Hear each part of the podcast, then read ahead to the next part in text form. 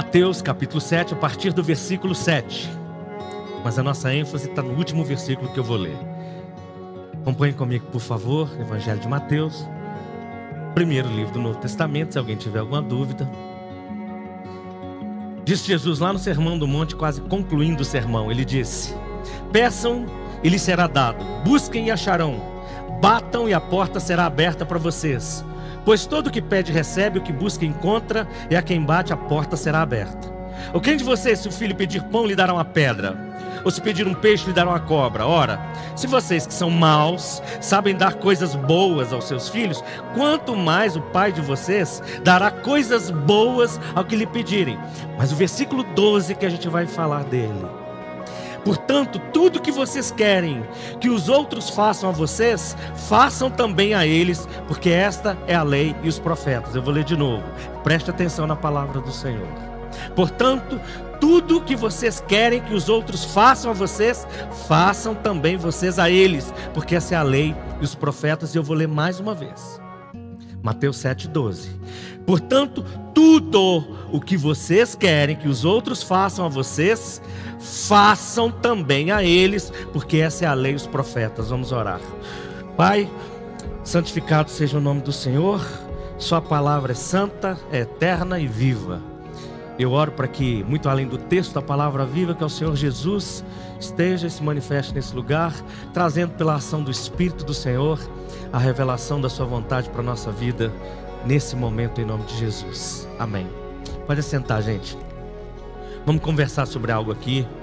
Eu vou tentar ser mais objetivo possível. Eu vou te explicar por que eu estou falando isso. Normalmente, eu prego e eu divido as pregações, ou que eu ensino, em quantos pontos, vocês sabem? Aí, tá vendo? Vocês já decoraram três. Às vezes eu passo um pouquinho quatro, três e meio, dois e meio, né? A gente negocia assim. Hoje são 19 pontos. Então, fecha a porta aí, porque, ô Márcio, fecha a porta para ninguém. Tô brincando, brincando, brincando. Ele ia fechar mesmo. Para ninguém sair, porque são 19 pontos.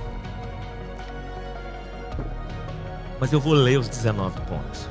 E eu vou explicar isso para vocês.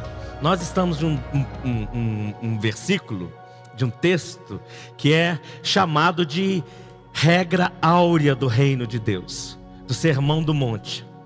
Exatamente esse versículo 12 do capítulo 7 de Mateus. Regra áurea, a regra de ouro do Sermão do Monte. Façam aos outros, isso olha bem, façam aos outros aquilo que vocês querem que os outros façam com vocês.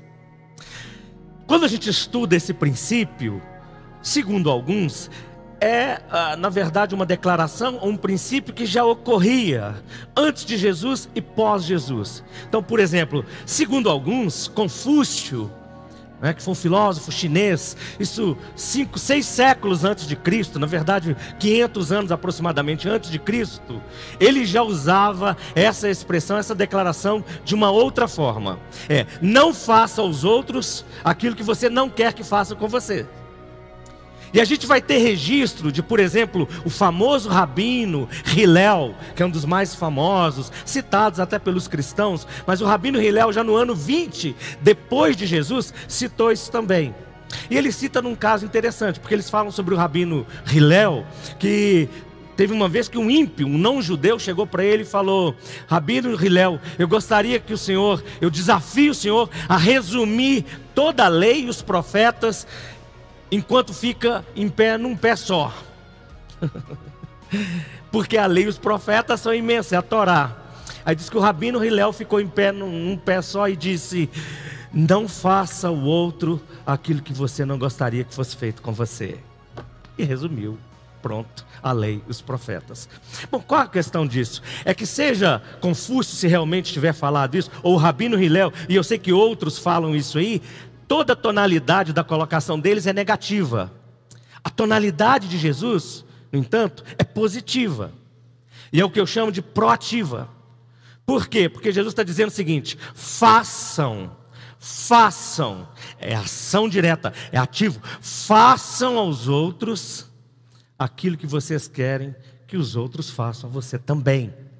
Então, é um princípio de sabedoria. Alguns comentaristas vão dizer o seguinte: que essa declaração, essa regra áurea do Sermão do Monte, é chamada, perdão, ela é denominada de chamada à perfeição ou chamada ao discernimento da vida.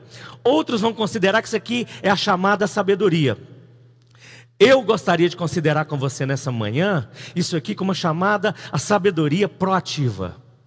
Chamada sabedoria proativa. Quando a gente fala de proativa, não é o contrário só de passiva. A gente normalmente imagina isso. O contrário de passivo é ativo. O proativo é aquele que tem uma iniciativa antes da mudança ou antes de uma necessidade. É que ele antevê uma necessidade, um problema ou uma mudança. Então, proativo, ele age antes de precisar da ação. Deu para entender? Isso é sabedoria. Parece até redundância, mas eu quero compartilhar com vocês então aqui sobre a sabedoria proativa. E por que, eu falei de 19 pontos? Eu vou explicar já já. Sabedoria proativa, se eu fosse falar três pontos, eu falaria sobre o fundamento, propósito e princípio. Qual o fundamento da sabedoria proativa? O fundamento é: tudo que vocês querem que os outros façam a vocês, façam vocês também a eles. Tudo que vocês querem que os outros façam a vocês, também façam vocês a eles. Esse é o fundamento. Qual o propósito? O propósito não tem o objetivo de fazer isso ou não fazer aquilo, ou fazer isso para obter aquilo. Porque você pode pensar o seguinte: bom, se eu vou fazer o outro que eu quero que ele me faça, então estou barganhando. Não, não é esse o princípio. Não é fazer para obter outra coisa, mas fazer isso, porque isso é a essência da lei dos profetas. A lei e os profetas é o que cumpre em Jesus. Deu para entender? Quando Jesus fala, façam aos outros o que vocês querem que façam a vocês, né? o que ele está dizendo não é, faça para que os outros então, e não é uma maneira de manipular os outros, as circunstâncias, as outras pessoas. Ele está dizendo o seguinte: é porque nisso, na verdade só o Evangelho de Mateus tem esse acréscimo, porque nisso se cumpre, ou nisso se resume a lei e os profetas. Isso se encarna em Jesus. E nós somos chamados para essa sabedoria proativa. Bom, então nós falamos de fundamento, falamos de propósito. Quais seriam os princípios? Meditando sobre os princípios, eu encontrei umas declarações de um rabino que eu achei extraordinária, que são esses 19 pontos. Mas quem é esse rabino? Um rabino famoso. Ele é considerado, foi considerado até ontem, um dos mais sábios que tinha por aí. Considerado nos Estados Unidos, considerado no Reino Unido principalmente. Ele foi coroado lá como Lord, lá pela rainha, passou a fazer eh, parte da, da Casa dos Lords lá no, no Reino Unido. E e o Tony Blair, que foi um dos ex-primeiros-ministros lá da Inglaterra, era fanzaço e amigo dele, que é o rabino Jonathan Sachs, que morreu ontem. Não sei se alguém ouviu. Alguém ouviu disso? Não, então vocês acabaram de saber. O rabino Jonathan Sachs morreu ontem. Um filósofo, um escritor, um pregador, um teólogo, um rabino sábio, considerado um dos mais sábios. E ele compartilhou algumas coisas que são assim essenciais. E eu estava lendo sobre isso, falei, puxa vida, isso encaixa perfeitamente nesse princípio de sabedoria proativa. Olha, uma das coisas que o Tony Blair disse sobre Jonathan Sachs, eu achei interessantíssimo, é que o Tony Blair disse o seguinte: ele não era só um dos maiores intelectuais que existia, mas era um dos melhores, das pessoas de maior, de melhor espírito que eu conhecia como ser humano.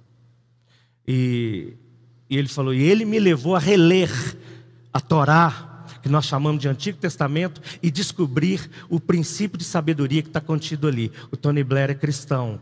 E ele disse isso. Ele me levou a descobrir o princípio de sabedoria que está lá no Antigo Testamento. E aí, as, das coisas que o Jonathan Sachs falou, e de algumas coisas que eu quero ler para vocês, compartilhar com vocês aqui, eu acho que eles traduzem bem esses princípios de uma sabedoria proativa. Eu quero ler e comentá-los rapidamente com você. Vamos lá. O primeiro deles, ele diz o seguinte: nunca tente ser inteligente, busque ser sábio. Nunca tente ser inteligente, busque ser sábio. Não basta querer saber mais que os outros, busque usar sabedoria. Simples. Segundo, já passei o primeiro ponto, viu como é que é rápido? Segundo, respeite os outros mesmo que eles desrespeitem você. Respeitem os outros, mesmo que eles desrespeitem você. Isso é proatividade. E o Jonathan Sachs estava falando aqui sobre uma questão de sabedoria, do ponto de vista de sabedoria, e o que que a lei, o que que o Antigo Testamento, o que que o princípio judaico, aqui a gente pega carona nas palavras de Jesus, judaico-cristão ensina para nós. Terceiro princípio, nunca busque reconhecimento público pelo que você faz. Nunca busque reconhecimento público pelo que você faz. Aí ele observa: se você merecer isso, você vai receber. Mas se você não merecer, você vai ser atacado. A bondade nunca precisa atrair atenção para si mesma. Então nunca busque reconhecimento público pelo que você faz.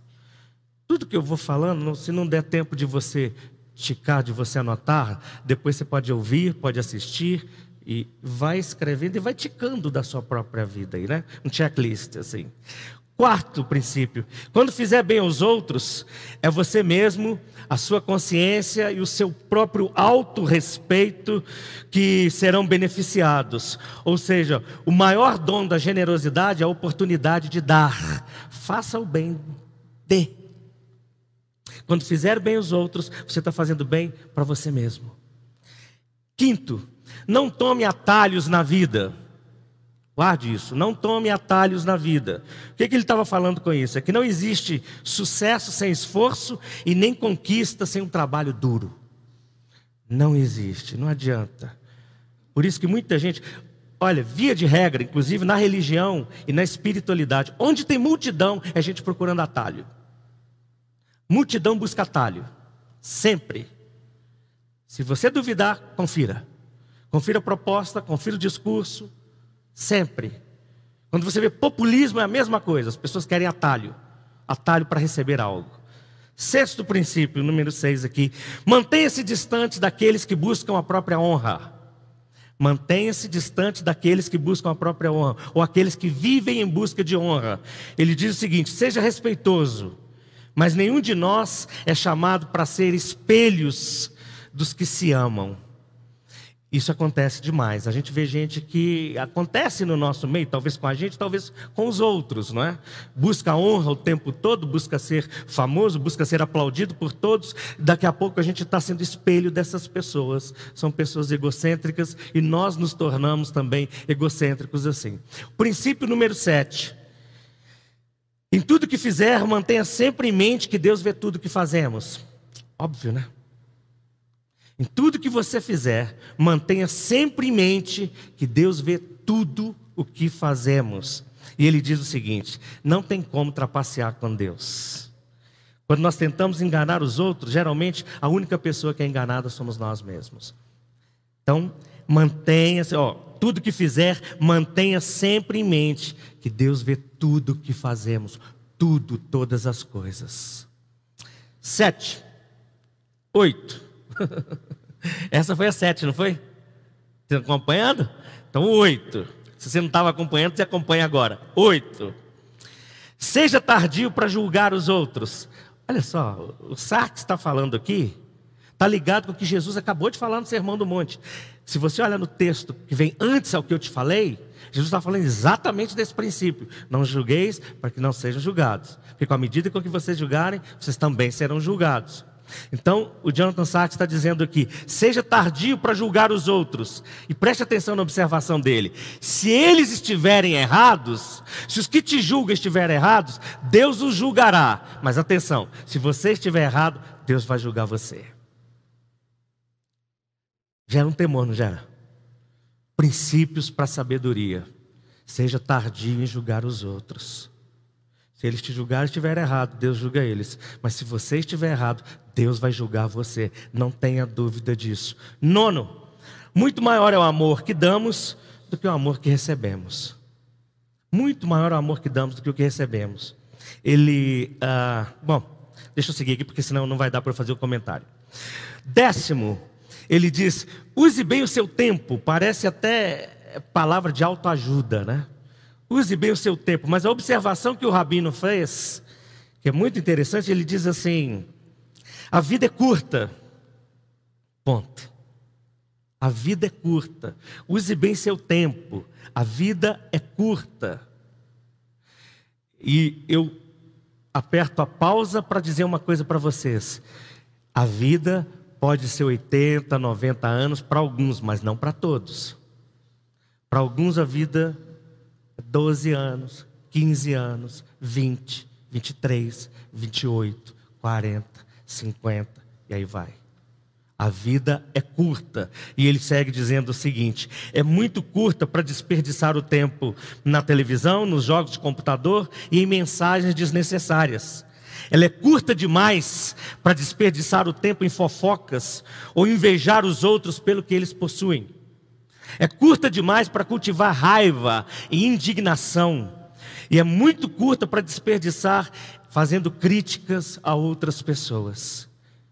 Ensina-nos a contar os nossos dias, diz o Salmo, para que tenhamos um coração sábio. Mas qualquer dia que você tenha feito bem a alguém não será desperdiçado. Então, quando ele fala, use bem o seu tempo, use com o que é essencial, com o que é benéfico. Princípio de sabedoria. 11. Você encontrará muitas coisas na vida, na vida que o angustiarão. Já viu isso não? Já, né? Muitas coisas na vida lhe deixarão angustiado. As pessoas podem ser descuidadas, cruéis, irrefletidas, elas podem ser ofensivas, arrogantes, ásperas, destrutivas, insensáveis, insensíveis, perdão, e rudes. Quando eu estava lendo isso, falei, ele está falando de gente que eu conheço de mim e dos outros. Olha só. Assim, as pessoas podem ser descuidadas, cruéis, irrefletidas, ofensivas, arrogantes, ásperas, des, ásperas, destrutivas, insensíveis e cruéis. Legal. Aí ele fete diz assim: Isso é problema delas, não seu. Pega isso. As pessoas podem ser terríveis. Isso é problema delas, não seu. A questão é como você responde à ação das outras pessoas. Sabedoria, não é? Que sabedoria. Eu não sei o que, que vocês estão pegando, se seria mais fácil eu pregar três pontos ou falar coisas tão práticas da vida para vocês. Para mim. As pessoas são assim. A gente fica diante de Deus, algumas vezes a gente reclama com Deus, outras vezes a gente reclama dos, com os outros acerca de outras pessoas. E o que ele está dizendo é: isso não é problema seu, isso é problema delas serem do jeito que elas são. A questão é como você vai responder a essas atitudes dela. 12. Se você tentou fazer algo e falhou, não se sinta mal. Deus perdoa nossas falhas assim que as reconhecemos como falhas. Vou repetir. Se você tentou fazer algo e falhou, não se sinta mal. Deus perdoa as nossas falhas assim que as reconhecemos como falhas.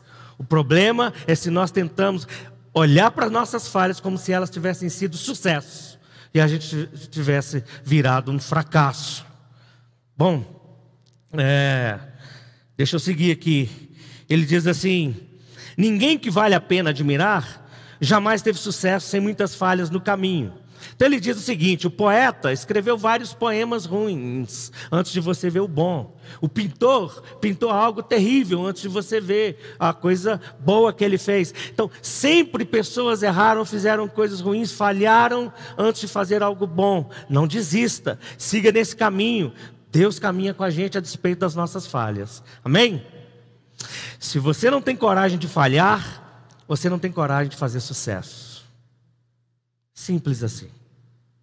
Se você não tem coragem de falhar, não tem como fazer sucesso. 13. Busque sempre a amizade daqueles que são fortes em áreas nas quais você é fraco. Busca sempre amizade de pessoas que são fortes nas áreas em que você é fraco ou fraca. E ele diz: Nenhum de nós tem todas as virtudes. Pô, já me deu um baita de um consolo. Aí depois ele diz assim: Mesmo um Moisés precisa de um Arão. Mesmo alguém tão deficiente como Moisés precisa de um outro deficiente como Arão, mas ele precisa de complemento. O trabalho em equipe, uma parceria, uma cooperação com outras pessoas que têm dons diferentes ou maneiras diferentes de ver as coisas, é sempre maior do que qualquer indivíduo pode alcançar sozinho. Nós precisamos de mais gente com a gente. Sobretudo pessoas que nos completem. Amém? Amém.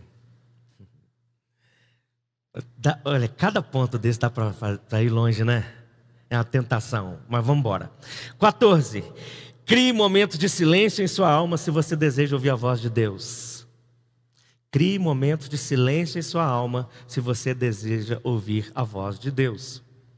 Gente, É, eu, a gente tem visto, convivido, a igreja tem se tornado um lugar. Eu falo nessa aqui há muitos anos, alguns aqui já me ouviram muitas vezes, outros não.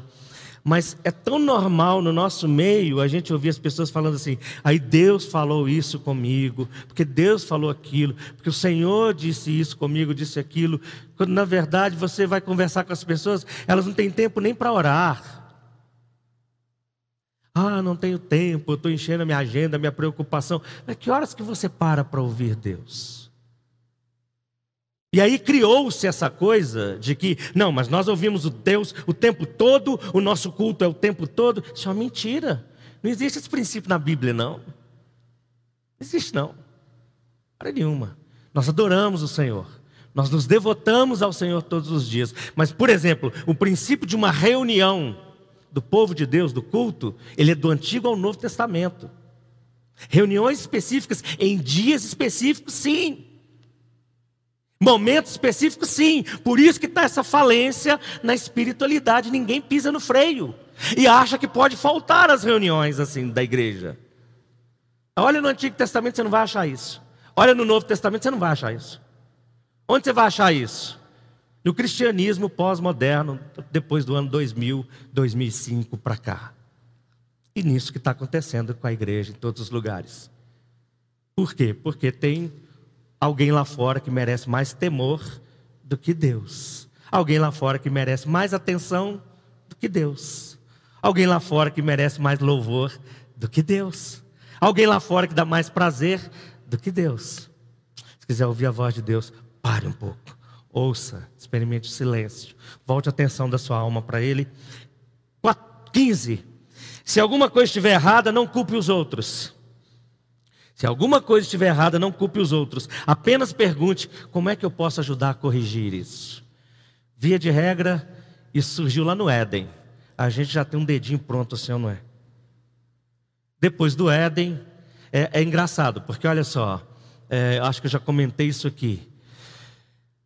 Até o início da década de 80, pelo, pelo menos, eu estou falando de forma generalizada, a igreja evangélica não suportava a ideia de psicologia. Aliás, grande parte das igrejas, os pastores e líderes, nem aprovavam que os membros fizessem psicologia. Era assim. Bom, o problema não é a psicologia, é que depois disso, o psicologismo entrou. O psicologismo entrou dentro da igreja. O que é o psicologismo? É achar sempre que eu sou. Ah, isso é, uma, é mais uma, uma concepção freudiana do negócio. É achar sempre que eu fui ah, barrado, podado na minha libido e no meu senso de prazer.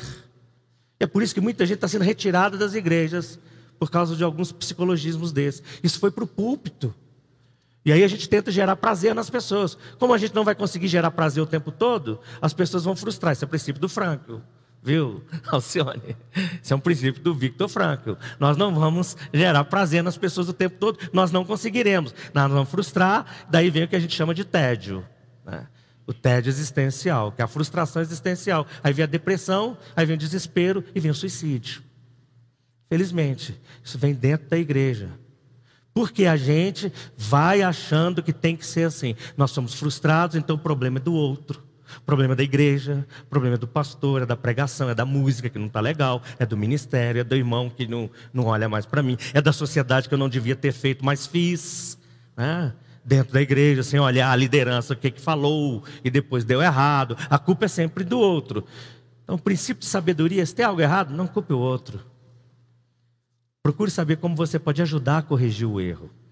Bom, vamos lá. Esse foi o 15. 16 então. Acabando já. 16. Lembre-se de que você cria a atmosfera que o cerca. Lembre-se sempre de que você cria a atmosfera que o cerca.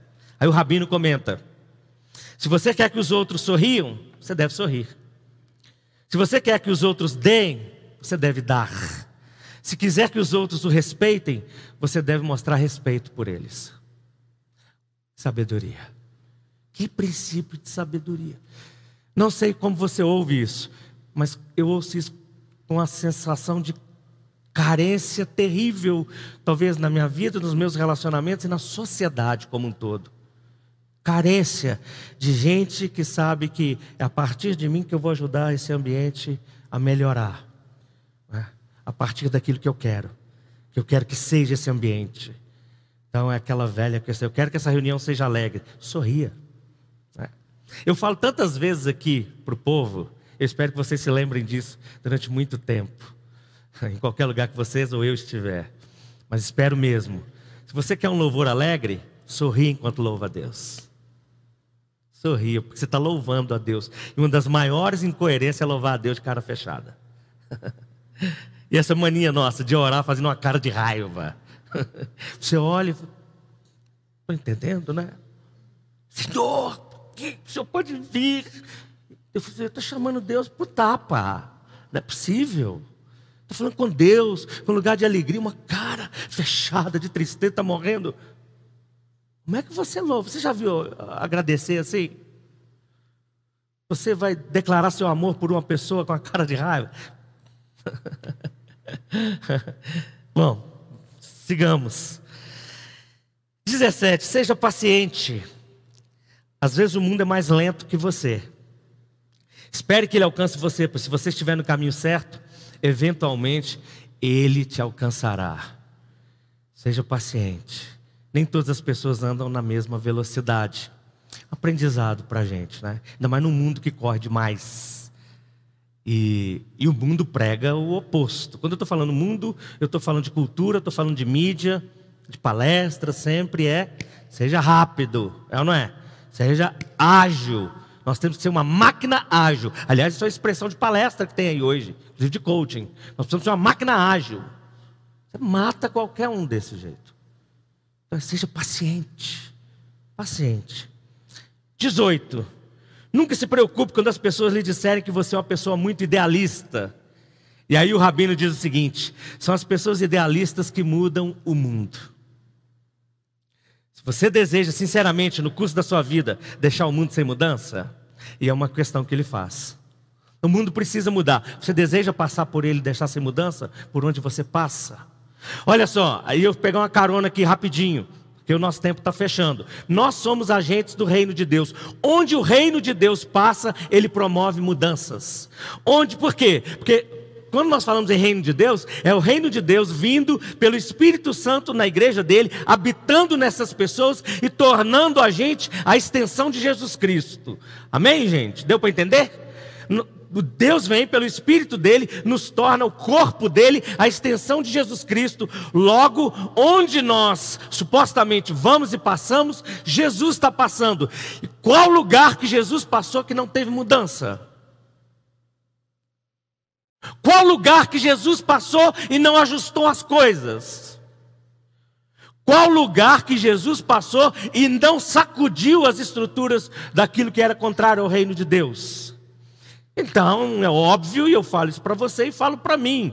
Quem está indo com a gente? Nós e os nossos amigos que gostam de nós, que gostam do nosso discurso, nós atraímos os outros, os parentes e todos, porque é tudo legal, ou nós estamos levando o reino de Deus por aí? Eu não posso deixar você embora sem fazer você questionar isso. Seja um pouco mais idealista, porque talvez o Jonathan Sachs tenha falado isso aqui para a cultura, mas eu quero falar para a igreja, porque eu acho que falta idealismo cristão na igreja. Acho mesmo. Acho gente que sonha pouco hoje para o reino. Na verdade, por incrível que pareça, numa certa, numa certa parte da igreja tem sonho nenhum mais. Por quê? Porque a gente olha para os governos, a gente olha para a política, a gente olha para a economia, a gente olha para essa cultura, olha para a mídia, nós vamos parar de sonhar. Mas se nós olharmos para Deus, nós vamos ver que os impossíveis ainda podem se manifestar, é ou não é? E as coisas podem mudar em todos os lugares enquanto nós estivermos vivos. Não desperdice sua vida, não seja mesquinho, não seja medíocre. Vou fechar com a última princípio que o rabino compartilhou. Seja direto e faça sempre o que diz que vai fazer. Não existe outra maneira de viver. Seja direto, seja honesto. Seja honesto. É isso, é isso. Não se engane e não engane o outro. Seja direto e seja honesto. 19 princípios, vocês decoraram todos? Eu tenho absoluta certeza que vocês não decoraram todos. Nem eu. Mas tenho absoluta certeza que alguns desses falaram diretamente com vocês. Assim como falaram comigo. Então, deixa eu concluir, primeiro, com as próprias palavras do Rabino Sachs. Ele diz o seguinte sobre sabedoria: sabedoria é algo gratuito, mas também é algo muito caro de se conseguir. É uma das coisas mais caras de se obter. Isso porque ela é adquirida através de falhas, de decepções e de sofrimento. É por isso que nós queremos sempre compartilhar com as outras pessoas as nossas lições de sabedoria na vida, para que as pessoas não tenham que pagar o preço que nós pagamos para adquiri-las. Lindas palavras, lindas palavras. Às vezes a gente fala isso para os filhos, às vezes a gente chega para os filhos, né, a gente mais velho e a gente fala isso para os filhos, é ou não é? Via de regra, filho, principalmente quando está na juventude, não sei com quem eu comentava isso outro dia. Filho na juventude sabe tudo. Sabe sempre mais que os pais, sabe mais que o mundo. Nós todos fomos assim. Nós todos os mais velhos que eu estou falando. Os outros mais novos, vocês são assim. Contra fatos não há argumentos. Né? Mas se os filhos levassem mais a sério o que a Bíblia diz, eles ouviriam mais os pais. Quando chegar para você e disser o seguinte, você precisa viver, para você entender o que eu estou te falando. Você conhece as palavras, você não conhece a vida. Tem uma diferença enorme entre conhecer palavra e conhecer a vida.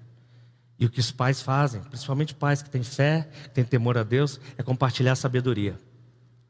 E é isso que a gente tenta fazer, inclusive quando a gente está pregando também.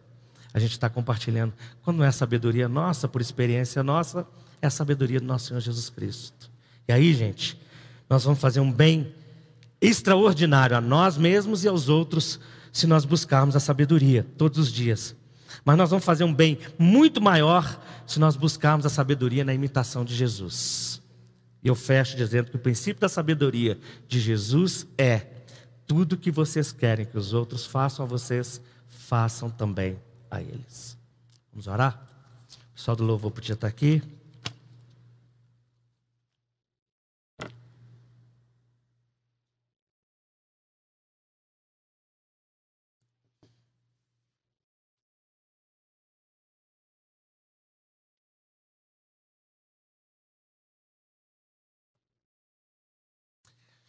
Eu queria te convidar nesse instante a simplesmente fechar os seus olhos para dar uma desligada. Se você não for dormir, é claro, mas fechar os seus olhos só para ficar desligado de fora e ligar em dentro, ligar em Deus, no Espírito Santo, orar, pedir a Deus que venha, que traga a você discernimento, fale com você e revele a você aquilo que é sua maior carência hoje. Não é a carência do outro, é a sua. Ninguém do seu lado tem a sua carência. Ninguém do seu lado precisa do crescimento que você precisa.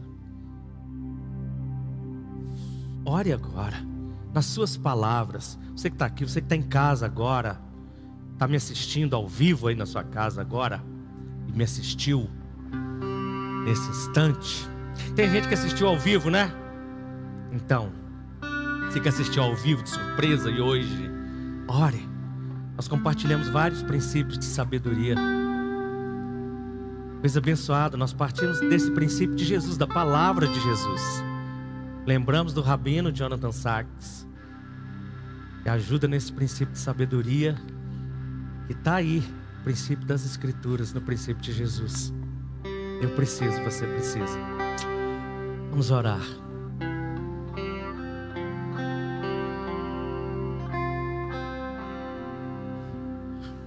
Senhor Pai nosso querido, somos carentes do Senhor, filhos e filhas carentes do Senhor.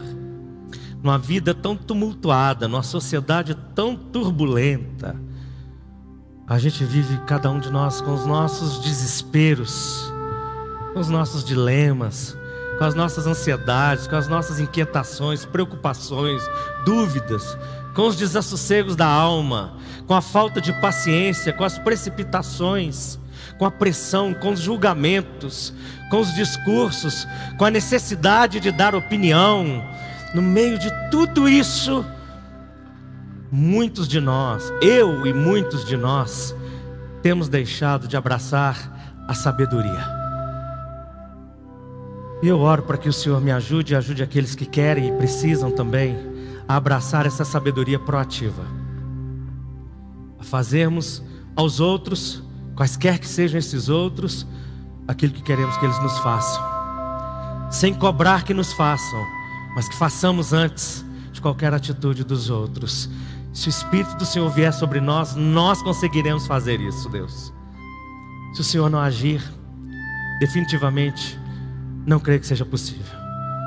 Então eu oro pelo amor de Jesus. Em nome de Jesus eu oro. Derrame seu espírito sobre mim e sobre todas as pessoas que clamam por isso agora em nome de Jesus. Sopra, derrama o seu poder transformador na mente, no coração, no corpo. Dá-nos sabedoria, dá-nos inteligência, dá-nos tranquilidade, dá-nos paz, dá-nos discernimento, dá-nos alegria, dá-nos percepção no meio de toda a situação da vida, na própria relação com a gente mesmo, relação que nós temos com nós mesmos, em pensamento, em angústia, em tristeza, em dúvida, em luta, no relacionamento espiritual, Deus, diante das nossas opções espirituais, daquilo que fazemos ou deixamos de fazer ou das ciladas da maldade que estão espalhadas aí no nosso caminho, livra-nos delas. Dá-nos discernimento no relacionamento com os outros, daquilo que ouvimos dos outros, ou daquilo que nem ouvimos dos outros e sinceramente gostaríamos de ouvir. Ajuda-nos a ser sábios nesse momento, a não ficarmos deprimidos, chateados, aborrecidos com aquilo que não vai levar a gente para lugar nenhum e não vai levar a gente adiante não vai nos ajudar e muito menos nos ajudar a ajudar o outro. Por favor, Senhor, nos ajude a sermos homens, mulheres, pais, filhos, irmãos, amigos, sábios o tempo todo. Para que o mundo veja o Senhor existe, o Senhor está no nosso meio, e para que o mundo creia que o Senhor enviou Jesus. E reconheça que Ele é o nosso Rei, nosso Senhor que direciona a nossa vida em toda a verdade, em todas as coisas. E o Senhor receba toda a absoluta glória disso, em nome de Jesus. Amém. Vamos ficar em pé. Você que está em casa, receba a bênção também, junto com essas pessoas aqui. Em seguida, nós vamos cantar essa doxologia, essa oração final de glorificação a Deus. Agora, amados irmãos e irmãs, que a graça, maravilhosa graça do Senhor Jesus Cristo o amor eterno de Deus, o nosso Pai, a comunhão, as consolações e a capacitação do Espírito Santo de Deus seja sobre sua vida, querido, querida de Deus, sobre todo o povo de Deus nessa cidade, que vai viver nessa semana com seus desafios e vai escolher os seus candidatos na semana que vem. E seja assim com todo o povo de Deus espalhado nesse país e nas outras nações da terra. Esse povo que crê e aguarda ansiosamente a vinda de Jesus. Seja assim sempre, sempre, em nome do Pai, do Filho e do Espírito Santo.